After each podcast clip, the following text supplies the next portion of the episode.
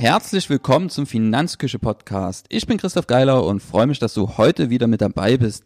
Nach einer schon wieder etwas längeren Pause. Das ist einfach dem geschuldet, dass ich gerade eine ziemlich hohe Arbeitsdichte habe und ja dabei immer noch penibel darauf achte, dass die Familie nicht hinten runterfällt. Und deswegen kommt zurzeit abends Bloggen und Podcasten nicht in Frage. Und ich muss mir das jetzt einfach fest in den Arbeitsalltag einplanen. Ähm, einfach weil ich auch keine Lust habe, dass das Projekt hier irgendwie einschläft oder hinten runterfällt.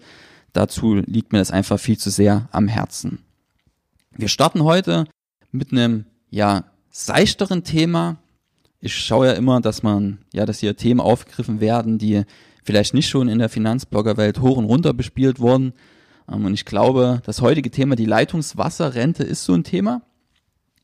Es wird ja häufig gesagt, dass ja man fürs Alter vorsorgen sollte. Das ist auch ein Grundtenor hier in der Finanzküche.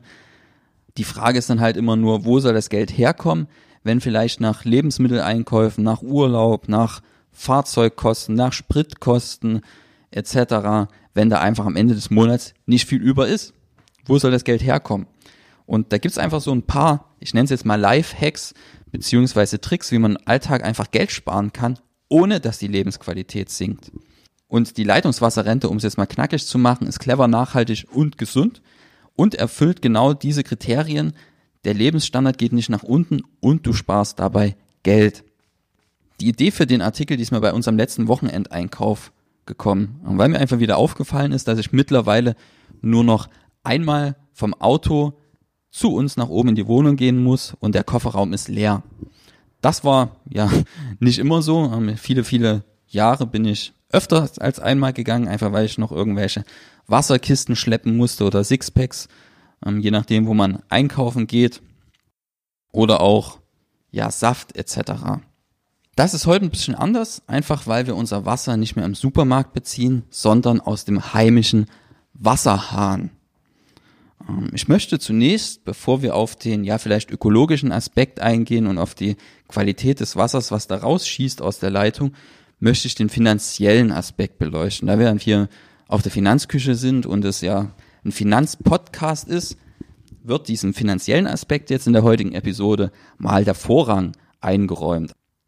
Und dafür habe ich einfach mal, um dir zu verdeutlichen, was das finanziell bedeuten kann, habe ich einfach mal geschaut, was bei Rewe aktuell der Liter Wasser kostet. Wenn man den in der Plastikflasche kauft, im Sixpack, da kostet der Liter 33 Cent.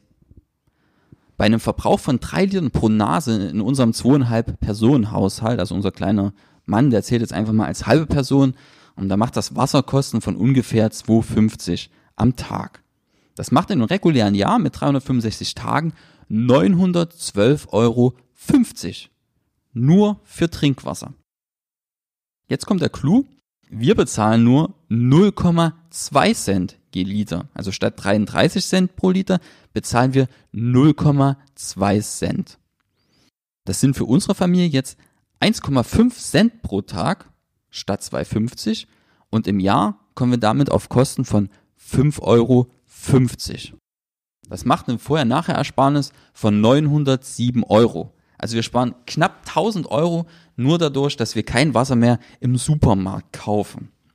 Ich bin für die Rechnung jetzt von unserem zweieinhalb Personen Haushalt ausgegangen und davon, dass jeder von uns drei Liter am Tag trinkt. Also ich und meine Partnerin je drei Liter und unser Sohn anderthalb. Ist deine Familie größer, sparst du mehr. Seid ihr weniger Personen, sparst du weniger. Noch größer ist der Effekt natürlich, wenn du deinen Flüssigkeitsbedarf aktuell durch Säfte, durch Cola oder sonst irgendwas stillst.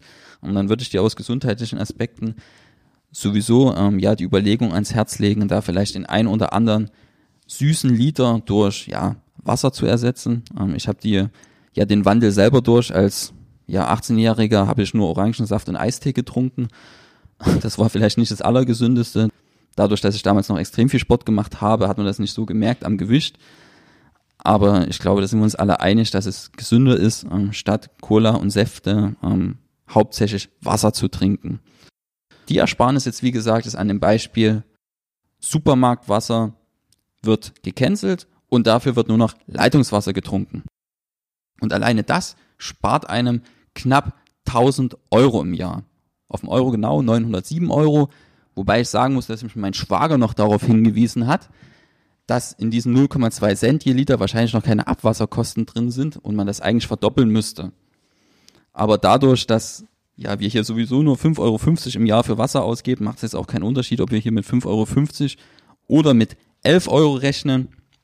Ich habe mich jetzt einfach dafür entschieden, ohne die Abwasserkosten zu rechnen, einfach weil ich jetzt nicht nochmal ja, die Rechnung anpassen möchte. Die 5,50 Euro mehr oder weniger im Jahr sind dann auch nicht mehr entscheidend. Was ich jetzt gemacht habe, ich habe einfach mal ausgerechnet, was passiert, wenn ich diese 907 Euro jeweils am Jahresende für die nächsten 30 Jahre lang in ein Depot investiere und dabei eine Rendite von 6% erziele. Stattliche Endsumme sind 71.705 Euro. Also du sparst über 70.000 Euro an, nur dadurch, dass du statt Supermarktwasser Leitungswasser trinkst. Ganz nebenbei schonst du noch die Umwelt und sparst dir lästiges Schleppen. Also einfach, um sich mal ein paradoxes Bild vor Augen zu führen. Man bezahlt ein Unternehmen dafür, wenn man in den Supermarkt geht, das Wasser aus irgendeiner entfernten Quelle pumpt, das in Millionen Plastikflaschen abfüllt, endlose Kilometer über unsere Straßen befördert, die Straßen dabei kaputt macht durch die LKWs, nur um es dann im Supermarkt in extra dafür, ja, freigehaltene Verkaufsflächen zu packen und dann an den Mann beziehungsweise an uns zu bringen, die wir das Wasser dann in unser Auto stellen, endlose Kilometer wieder nach Hause befördern, vom Auto hoch in die Wohnung schleppen, das in unser Glas füllen, wenn die Flaschen alle sind, nehmen wir die, packen die wieder ins Auto, fahren die in den Supermarkt zurück und da geht der Kreisel dann wieder von vorne los, beziehungsweise dann wird die Flaschen erstmal recycelt etc. Ja, also weiter brauche ich gar nicht zu sprechen, lange Rede, kurzer Sinn. Ähm, Wasser im Supermarkt zu kaufen ist vielleicht nicht die ökologischste Idee, die man haben kann. Ich weiß aber selber, wie das ist. Und es war zu Hause ein langer Kampf, bis meine Freundin darauf verzichtet hat, Wasser im Supermarkt zu kaufen. Ja, hängt einfach ein bisschen damit zusammen, dass man immer so diesen Trust, dieses Vertrauen hat, wenn man irgendwas im Supermarkt kauft, dass die Qualität da tausendmal besser ist, als vielleicht, wenn man die Leitung zu Hause aufmacht. Dabei ist das Leitungswasser bei uns ähm, in Deutschland eines ja der am besten überprüften Lebensmittel überhaupt. Problem ist natürlich immer, wenn man irgendwie alte Leitungen zu Hause hat etc., dann ist man sich dann manchmal wirklich nicht ganz sicher, was da rauskommt. So war es zum Beispiel bei uns im Büro. Das Wasser hat man, dem Wasser hat man schon angesehen und hat man geschmeckt, dass das vielleicht nicht das gesündeste ist. Und was man dann machen kann, ist das einfach mal ins Labor zu schicken und sich das mal bestätigen lassen, was da im Wasser alles drin ist. Und im Zweifel kann man dann einfach einen Wasserfilter zu Hause einbauen. Der kostet zwar auch ein bisschen Geld, aber insgesamt ist das immer noch viel, viel günstiger und nachhaltiger, als Wasser im Supermarkt zu kaufen. Und du sparst dir, darauf möchte ich immer wieder kommen, weil mich hat's echt genervt, dieses lästige Schleppen. Gerade wenn die Familie ein bisschen größer wird, werden da ja schon erhebliche Mengen an Flüssigkeit gekauft im Supermarkt.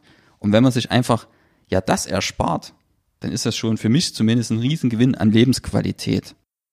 In diesem Sinne, vielleicht ist die Leitungswasserrente ja was für dich. Sie ist gesund, sie ist nachhaltig und du sparst Geld. Wir sind am Ende der Folge angekommen. Ich würde mich freuen, wenn du das nächste Mal wieder mit dabei bist. Bis dahin. Tschüss.